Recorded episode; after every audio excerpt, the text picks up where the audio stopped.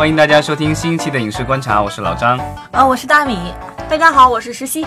本节目由具有文化出品，喜马拉雅独家播出。欢迎老张回来，两个星期没没见，他去哪儿了呢？他去万恶的美的逍遥去了，所以把听众朋友们都给晾住了。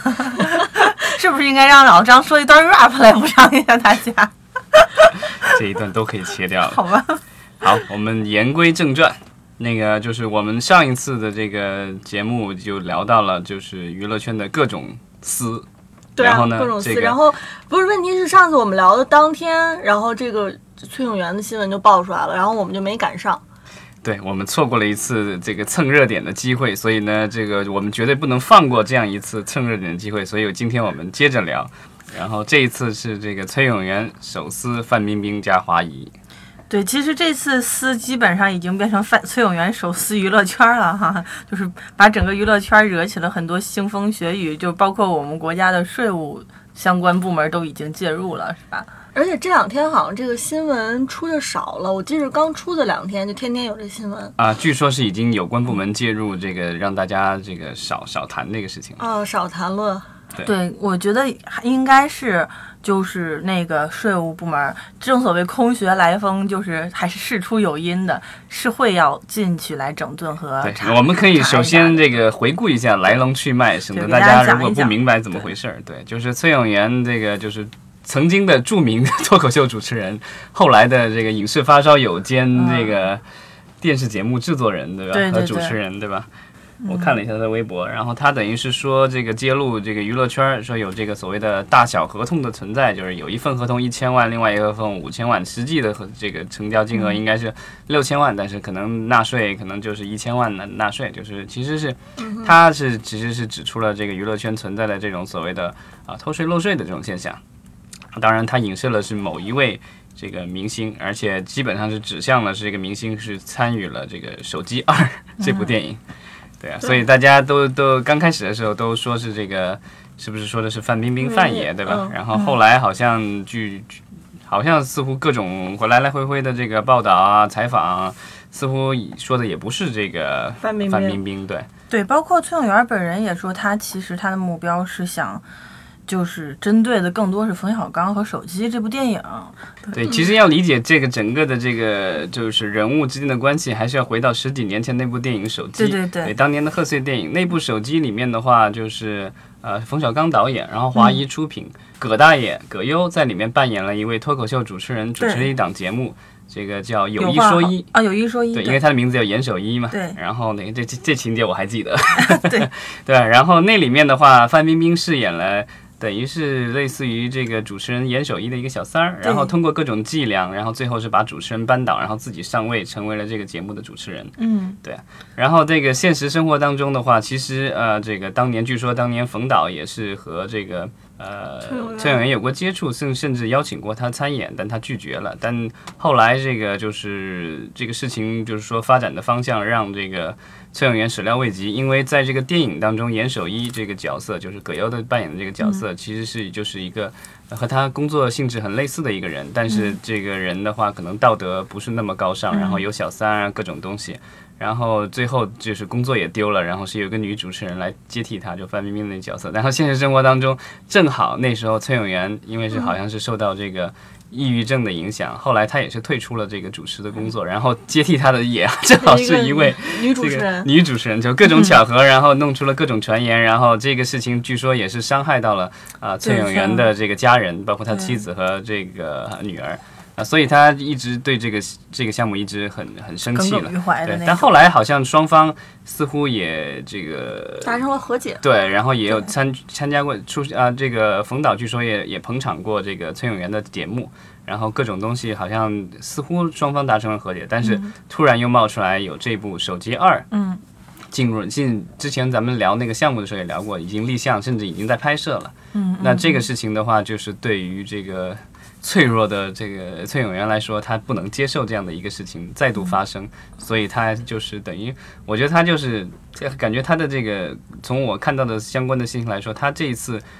最终的目标就是说，让《手机二》这部电影难产。其实也不是，其实逻辑是这样的，就是我看这个相关的事件是说，那你可能看新闻看得更仔细一些。对，就是刚说要拍《手机二》的时候，他给编剧刘震云老师打过电话，就是说能不能换个名字。其实只要让大家忘记这件事儿，或者说不要影射，让大家觉得还是在影射他，就是又把这个事情炒起来。因为大家都知道崔永元其实曾经得过精神上面的疾病嘛，就是抑郁症，而抑郁症这种疾病其实本身是属于基因性或者先天性的，它不是受本人能能真正的像一个理智的人所控制的，所以很有可能会再刺激到他，就是所以他就建议希望能够项目方换个名字。那刘震云其实在电话里也非常和气的答应了他这个，但是没想到。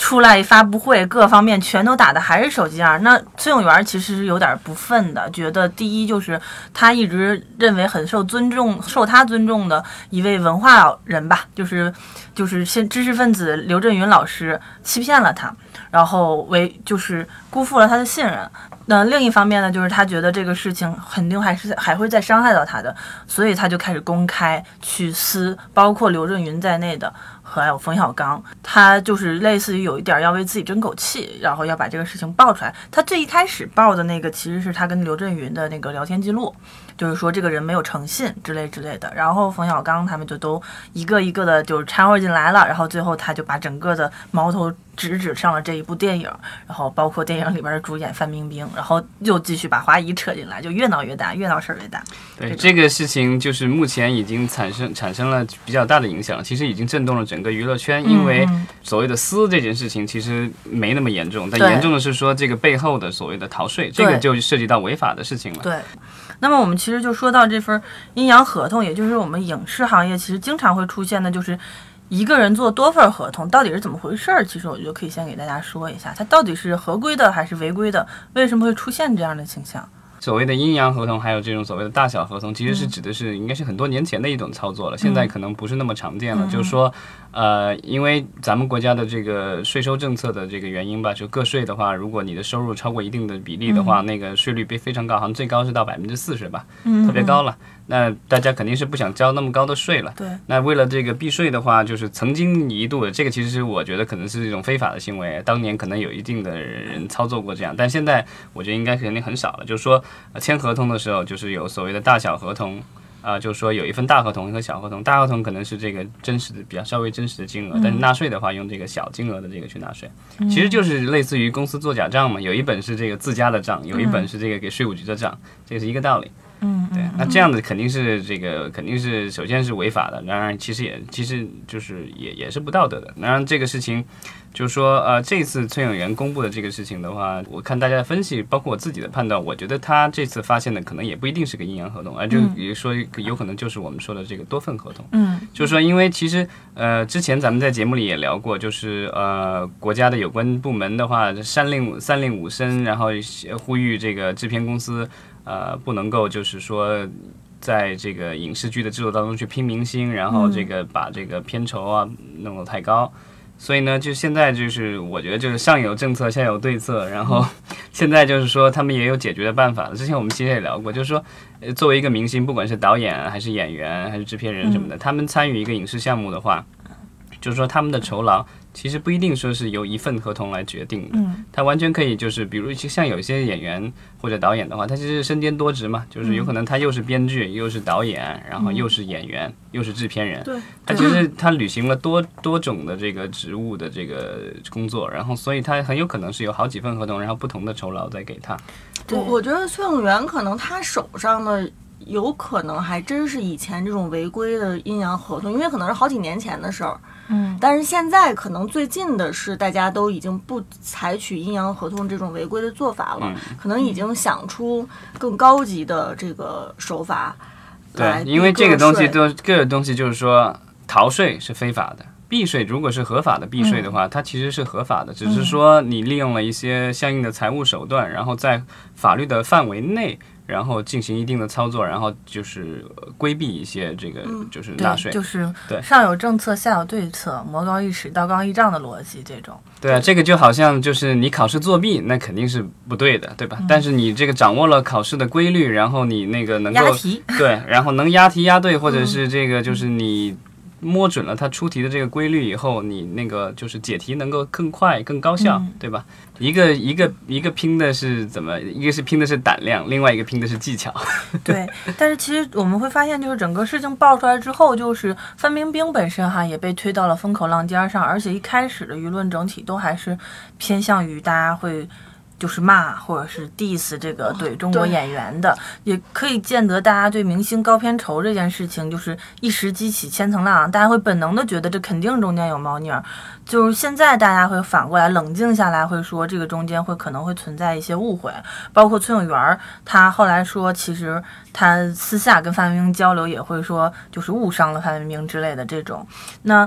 我们可以看出，就关于明星片酬过高的这件事情，其实才是令。就是引起这次风波的一个本质吧，因为你看崔永元本身是为了怼冯小刚哈，怼华谊，结果最后所有的聚焦都跑到了范爷身上，有一种就是被撩着、被火烧到的感觉。好多人都会说范爷不会是第二个刘晓庆吧？对，这个这个应该是十多年前对吧？当时刘晓庆作为中国影视界叱咤风云的这个类似于一姐式的人物，然后因为逃税的问题，然后进入了据说是秦城监狱对吧？对。特权阶级才能够进入的一个监狱。现在的话，就是说这个消息一出来，那大家公众其实有很多的质疑，包括这个有关部门，就是说这个是否影视圈里普遍存在这样的问题，就是说大家都在这个逃税。嗯，那这个其实就引这这如果真的是有这样的事情的话，那就责任大了。那各家。包包括这个从业者以及影视公司牵连在内的影视公司都可能受到惩罚，所以这几天其实呃就是相应的这些呃传媒的这些股票的话，其实跌的也挺厉害的。因为我知道现在很多行业里的明星都会要求签税后合同，然后那这样子着吧回去往回推的话，那其实真正如果是有偷税或者是。漏税的嫌疑的话，那应该是制片公司承担，因为税后合同里边就是默许，就是说制片公司会帮助明星去承担和缴纳这部分税款。那如果制片公司他想规避这个税，做假账之类的，那就是他自己的问题。因为明星说我签的是税后，我拿到手里的就是税后款，我不存在这个问题。当然，他可能多少会受到一些牵连，因为毕竟是他他的收入没缴税嘛。对。但是这个法律责任其实包括可能未来的罚款啊、赔偿啊。就算，嗯，比如说罚到了明星个人身上，但明星也应该是可以拿这个合同，有权去向。制片方去追讨相关损失的，包括可能名誉的损失会更重一些。对对。也就是说，这件事其实的确起，大家很关注它起因，是因为都是曾经大家耳熟能详的对名字。但是最后这件事情是不是真正会落到名人身上，还是说可能牵扯进来的制片公司等等等等，整个行业当中的很多部分都会受到影响。到最后不一定是这个事儿结终结是结在明星名人身上。对，其实我觉得就关于税这个事儿，就是我我倒是想说到说到，就是我们这个行业里，其实我们国家的，就是整体的个人所得税，其实是对我们这个行业本身的从业者还蛮不 friendly 的，因为我们这个行业大多数人，我们知道其实都是不签在公司里的，就是都是自由职业者，那其实就是在很多人的眼里，就是有点像 就是无业游民一样，都是，所以我们都是被归到劳动。劳务所得，它不是劳动所，劳动所得是签那个公司合约的，有五险一金的。劳务所得，它其实就是会按照个人所得税来上税。包括我们行业里的编剧，他也是靠文字来写，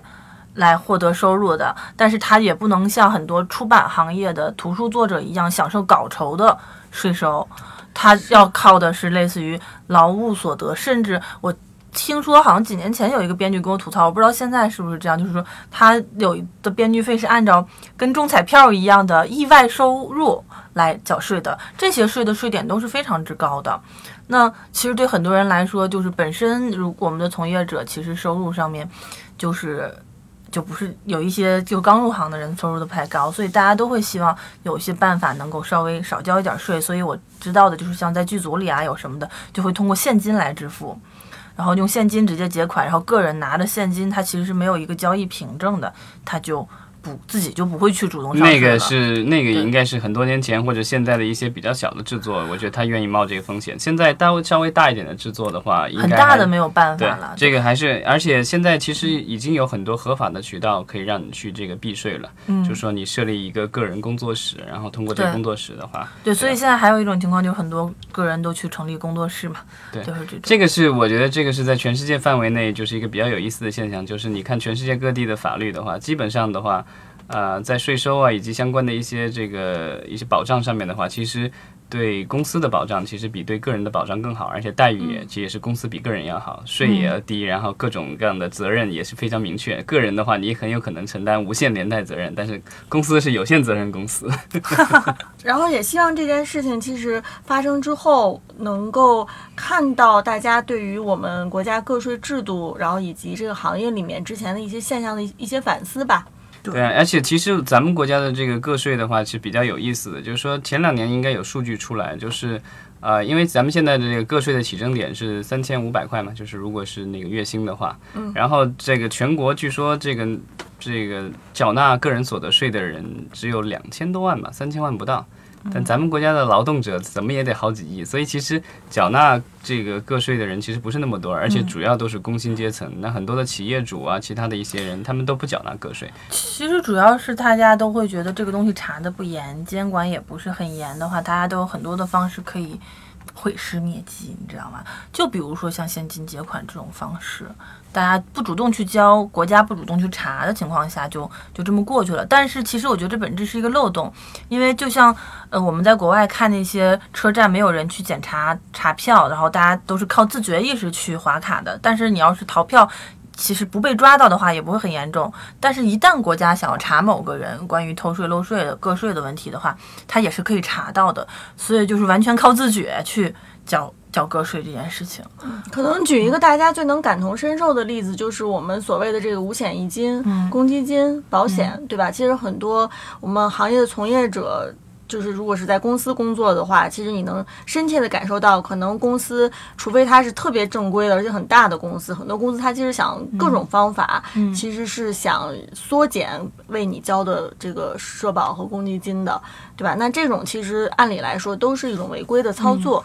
但是只是就是说大家可能平时也。不会说会去这个事情这么较真儿，嗯，对，枪打出头鸟。没有这个东西，就是说都是都是利益驱驱使的嘛。因为就是公司之所以想那样的话，因为我们知道，就是你的这个五险一金，其中有一部分是个人承担，另外一部分其实叫公司缴纳的。那他当然是希望他缴纳的比例越少越好。嗯，那其实回到咱们这个明星的这个薪酬的这个所谓的个税的话，其实也是一样的，因为很多的明星不想。自己缴纳过高的这个个税，所以他会在合同里要求是由这个制作单位或者是雇佣方。来支付他的个税，那那些单位肯定是想少交点税了，因为明星片酬已经很高了，对，呃，这个好上几百万、上千万，然后，然后，然后再让他们交税，再几百万、上千万的交税，他们肯定不乐意。那他们肯定是希望这个明星能够配合他们去这个规避一些这个相关的税收，这个取决于你找的这个财务人员，对吧？如果这个财务人员道德不是那么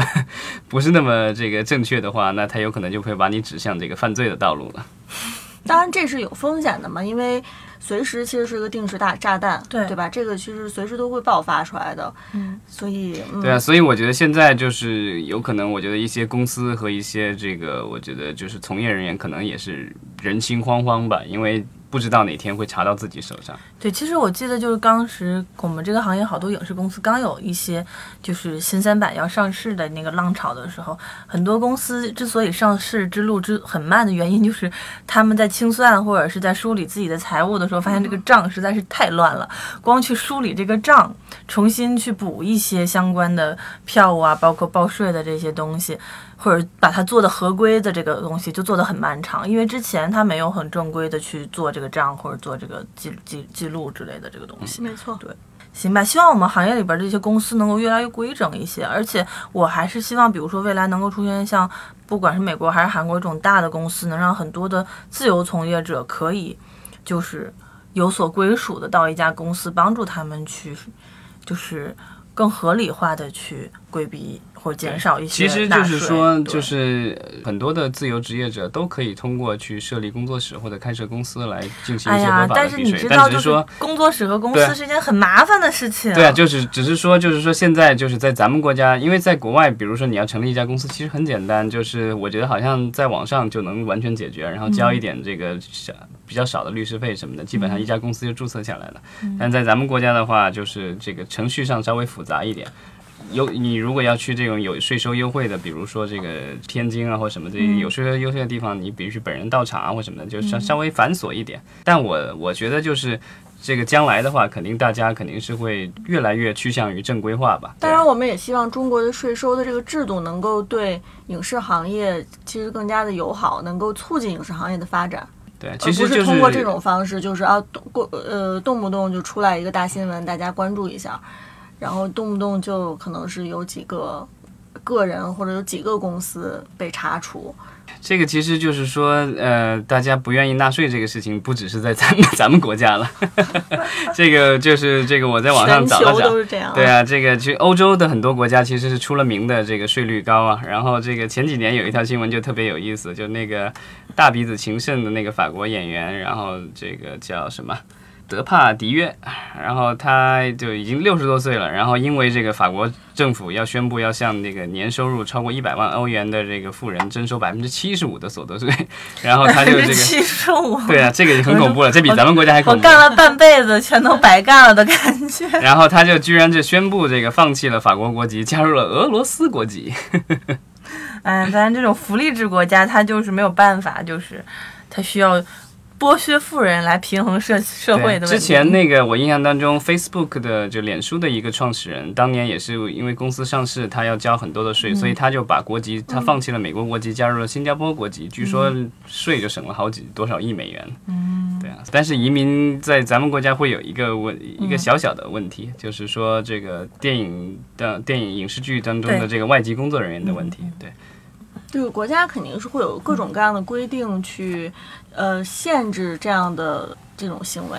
对，这个我觉得可能也不是说一个部门或者一个公司或者一个个人能够解决的一个问题，而且这个我觉得可能涉及到的是这个整个社会的方方面面了。它甚至不一定就是说我们一个影视行业出现了一个小偷税漏税，或者是大家对个人所得税的这个税点问题的不满。就能够让国家去改变、改善这个个税制度。对，也比较比较极端的一些提倡，我在看，就是也有人就是说，咱们国家就是个税就是收的不是特别合理，本来是要这个调节收入水平，但现在富人基本上不交个税，然后都是这工薪阶层在交。然后每年交纳的这个这个总金额好像也不是特别多，占总的税收比例也不是特别高，那还不如这个就是完全取消个税，然后让大家能够这个敞开消费一点，就促进大家消费，对吧？这个是另外一种思路。不知道这个将来的走向是如何了，但目前来说，就是如果是一旦是真的是真的是有违法的这个事情发生的话，我觉得可能呃会有人或者公司会受到相应的惩罚，这个我觉得肯定是会有的。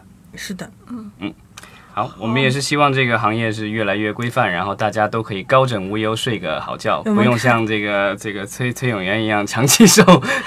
失眠的 对失眠的困扰。我们就看一下崔永元和这个华谊或者是冯小刚的这次撕逼引起的风暴，到底最后能够